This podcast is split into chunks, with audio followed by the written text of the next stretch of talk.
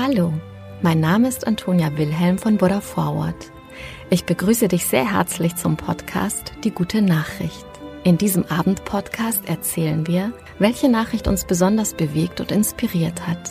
Die Geschichten sind für alle Menschen geeignet, die den Tag mit einer guten Nachricht ausklingen lassen wollen. Eine gute Nachtgeschichte also für Jung und Alt. Mit Die gute Nachricht setzen wir ein Gegengewicht. Mit großen und kleinen Geschichten über Glück, Gelingen und Entwicklungen, die Hoffnung machen und das Herz wärmen. Die Sonne lässt sich wieder blicken und mit ihr startet auch die Laufsaison. Viele wollen zum ersten Mal oder seit langer Zeit wieder joggen und stellen sich die Frage, wie funktioniert das Laufen am besten? Auf dem Bildschirm vor Uwe Kersting rennt ein Profiläufer. Der Körper ist aufrecht, gerade Laufschritte. Es sieht dynamisch und mühelos aus. Doch Kersting fällt etwas auf. Der rechte Arm des Läufers hängt etwas tiefer als der linke. Eine Asymmetrie im Bewegungsablauf. Manche würden sagen, das sei schlecht, man müsste Symmetrie anstreben. Doch für den Profi auf dem Bildschirm, den Langstreckenspezialisten Martin Johnson, funktioniert es. Uwe Kersting teilt seine Beobachtung am Ende unseres Telefonats, in dem es im Kern um die Frage geht, wie läuft es beim Joggen eigentlich richtig rund? Kersting ist Professor an der Deutschen Sporthochschule in Köln und hat sich in seiner Forschungsarbeit auch intensiv damit beschäftigt, was das Leben von Läuferinnen und Läufern verbessert und was nicht. Zunächst die ernüchternde Erkenntnis. Wenn es Probleme gibt beim Laufen, lässt sich das, zumindest rein wissenschaftlich betrachtet, oft nicht auf eine einzige Ursache reduzieren. Natürlich kann es sein, dass ein neuer Schuh die nötige Änderung zur Besserung bringt, sagt Kersting. Eine Garantie ist das nicht. Gleiches gilt für den Laufstil. Es gibt die Fachleute, die ihn analysieren und Vorschläge geben, wie es besser laufen könnte. Aber ob das zum Beispiel eine Überlastung verhindert, das ist eine andere Frage, sagt Kersting.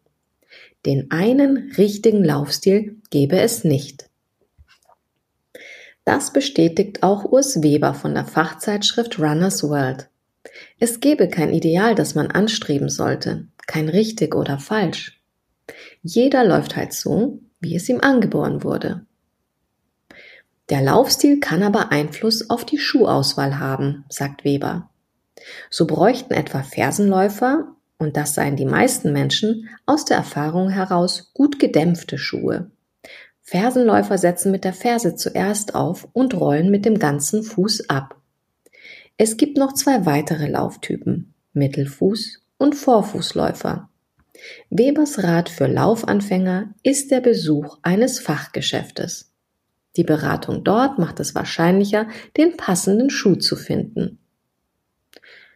Doch so schön die Vorstellung auch ist, die eine Patentlösung für das perfekte Laufen gibt es nicht.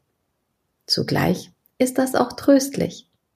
Wenn man mit seinem Stil zurechtkommt, passt das. Man muss nicht auf Krampf etwas daran ändern. Dennoch gibt es ein paar allgemeingültige Tipps, damit es rund läuft. Laut Wissenschaftler Uwe Kersting sind vor allem zwei Dinge wichtig. Erstens, das Pensum langsam steigern.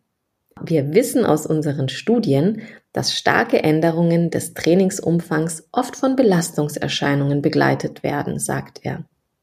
Gerade Laufanfänger sollten es nicht übertreiben. Besonders die Bänder und Sehnen benötigen einige Zeit, um sich anzupassen, während sich die Muskeln in Beinen und Füßen vergleichsweise schnell kräftigen. Zweitens, probieren und immer in sich hineinhorchen. Wenn sich das Laufen nicht gut anfühlt oder ständig etwas wehtut, sollte man lieber etwas ändern. Es muss nicht gleich ein Schuhwechsel sein. Vielleicht lohnt in so einem Fall erstmal ein Blick auf den Laufstil. Hilft es etwa, größere Schritte zu machen oder kleinere? Oder man reduziert die Dauer seiner Läufe vorerst wieder, um die Belastung zu senken. Sinnvoll ist es darüber hinaus, nicht nur die Beine im Blick zu haben. Kräftige Rumpfmuskeln sorgen dafür, dass der Oberkörper die permanenten kleinen Stoßbelastungen während einer Joggingrunde besser kompensiert. Das beugt Rückenschmerzen nach dem Laufen vor. Auch der Orthopäde Professor Sven Ostermeier von der Gelenkklinik Gundelfingen rät Laufanfängern, die Belastung zunächst gering zu halten. Mehr als dreimal die Woche sollten sie nicht joggen. Den Umfang ihrer Laufrunden sollten sie nur langsam steigern. Er stellt klar, auch ein kleines Pensum bringt etwas. Schon mehrmals die Woche 10 bis 15 Minuten zu laufen habe positive gesundheitliche Effekte. Das andere Extrem bildet der Laufprofi Martin Johnson ab, dessen etwas hängender rechter Arm Uwe Kersting ins Auge gefallen war. Der Engländer ist einmal 184 Meilen, das sind knapp 300 Kilometer, in 38 Stunden und 35 Minuten gelaufen. Trotz seines wohl nicht ganz symmetrischen Laufstils. Oder gerade deswegen? Gute Nacht, schlaf gut und träum was Schönes.